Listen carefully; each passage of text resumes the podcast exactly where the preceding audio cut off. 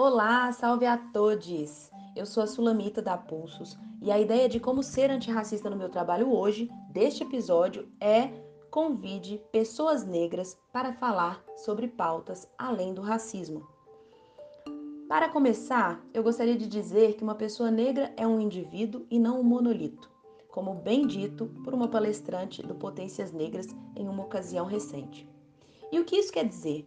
Bem, isso significa que temos nossas particularidades enquanto grupo e não representamos uma classe, uma opinião, uma condição social ou até mesmo uma qualificação profissional, ainda que estejamos todos, enquanto grupo, fadados às opressões do racismo estrutural em nossa sociedade. Por termos qualificações e competências individuais, não somos todos capazes ou interessados em tratar da temática racial dentro das empresas ou em nossos ciclos de relações como uma questão de interesse único. Existem muitos profissionais negros e negras que são médicos, engenheiros, matemáticos, físicos, com competências e especializações nas mais diversas áreas de conhecimento e muitos com grande louvor, inclusive. Que tal refletir sobre as competências principais dos profissionais negros na sua empresa? E mais, não caia no engano de crer que ao contratar um profissional negro, ele trará o letramento racial necessário para a sua equipe.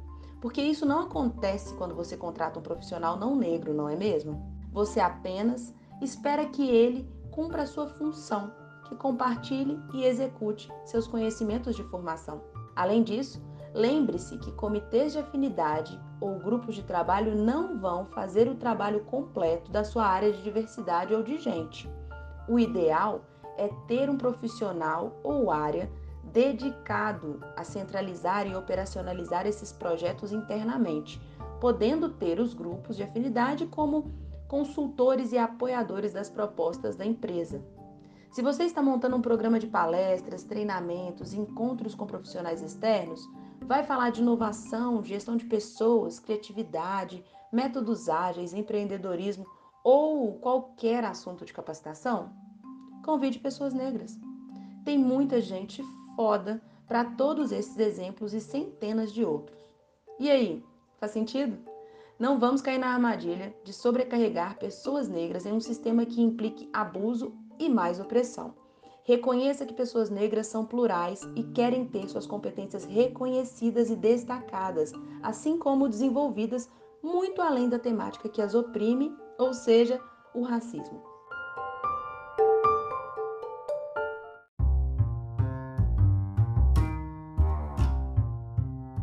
E aí, curtiu essa ideia? Se quiser receber mais reflexões de como ser antirracista na sua rotina, acesse o link na descrição do podcast e inscreva-se gratuitamente na newsletter da Pulsos. A gente também convidou diferentes profissionais para nos mandar um áudio contando como aplicam a conduta antirracista em seus trabalhos. Todo dia, alguém novo. Vamos ver quem veio hoje.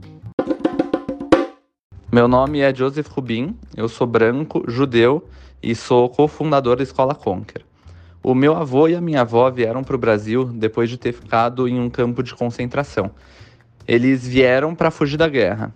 E a minha avó, ela me contava que eles vieram só com a roupa do corpo e tiveram no Brasil a oportunidade de poder recomeçar do zero. Foram bem recebidos e tiveram oportunidades. Antirracismo para mim é defender de todas as formas possíveis que pessoas como a minha avó, independente da sua raça, do seu gênero, da sua religião, eles possam ter oportunidades. Então, como empreendedor na Conquer, além, claro, de políticas e programas internos, eu quero destacar aqui uma iniciativa que eu tenho muito orgulho. Em parceria com a rede Afrojá, a gente tem um programa que é 100% voluntário para a formação de líderes negros. Nesse programa, a gente faz aquilo que eu mais acredito. A gente não só dá oportunidades, mas também oferece educação de alto nível e gratuita para capacitação desses futuros líderes.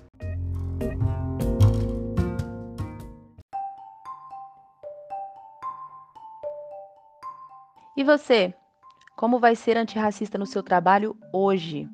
Pense nisso e até amanhã. Você também encontra mais sobre a Pulsos no Instagram, pulsos.consultoria. Um abraço!